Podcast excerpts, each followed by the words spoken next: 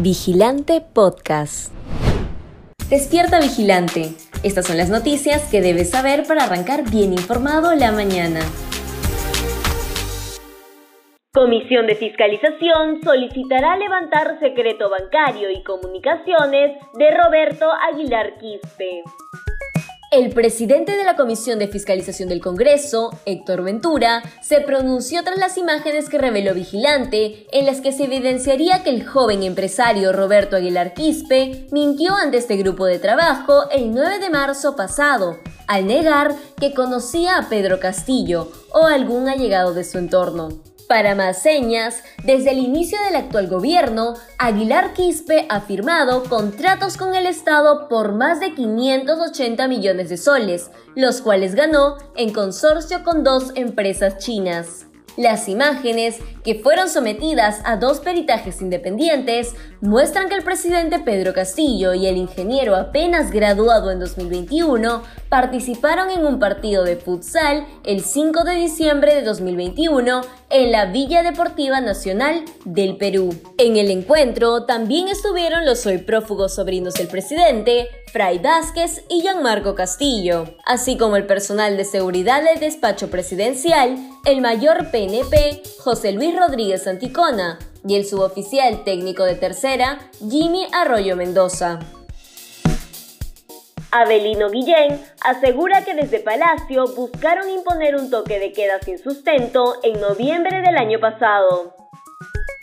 El ex ministro del Interior, Abelino Guillén, reveló que el uso arbitrario e ilegal del toque de queda no es un hecho aislado en la gestión de Pedro Castillo para evitar que la ciudadanía use su legítimo derecho a la protesta contra su gestión por los diversos casos de corrupción que lo implican y por las malas decisiones de su gobierno que han provocado la crisis social por el alza de los precios de los alimentos y combustibles.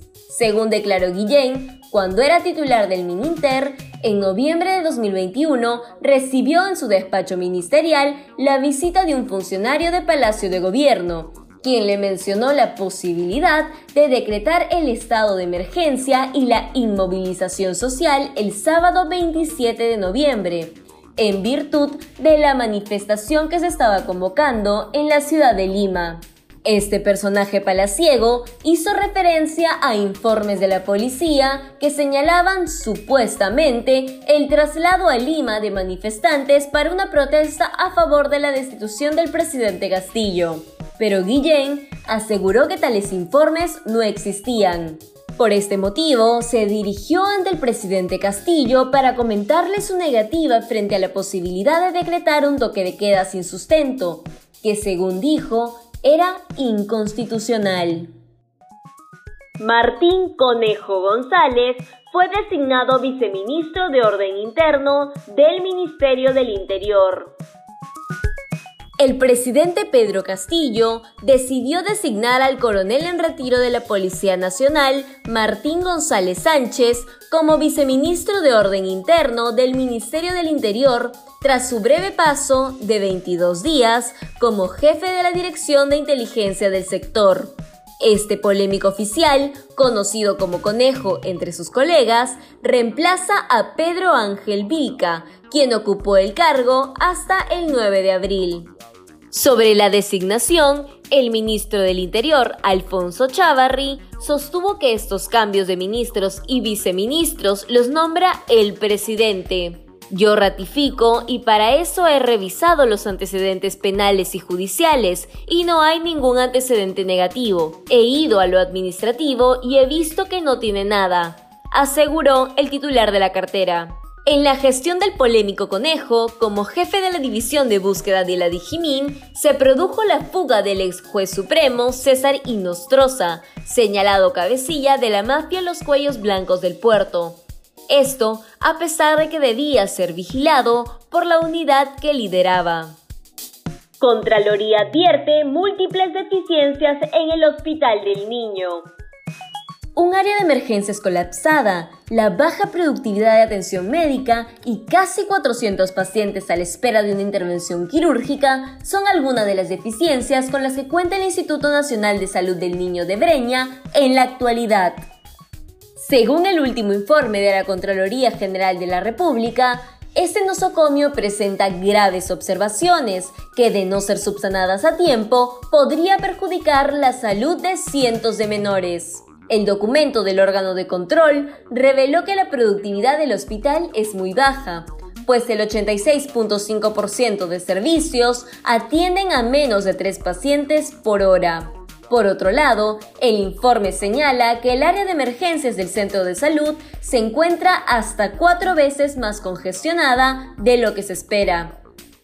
Por último, este documento también identificó que cerca de 400 pacientes continúan a la espera de una intervención quirúrgica en diversas especialidades clínicas, pero que, pese a la gravedad de sus diagnósticos, aún no cuentan con una fecha programada para la operación.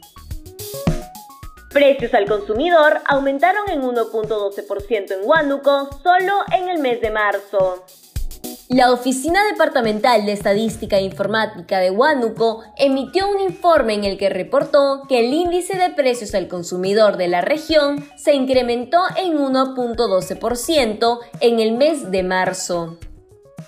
Los productos de primera necesidad fueron los que más incrementaron su valor durante el tercer mes del año, pues el azúcar registró un aumento del 15.9%, mientras que el queso, huevos y leche de 6.7%.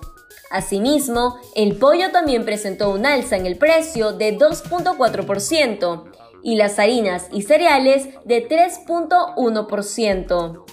En cuanto a la educación, el costo de las matrículas y pensiones de los colegios públicos y privados de la región se han elevado en 3.9%.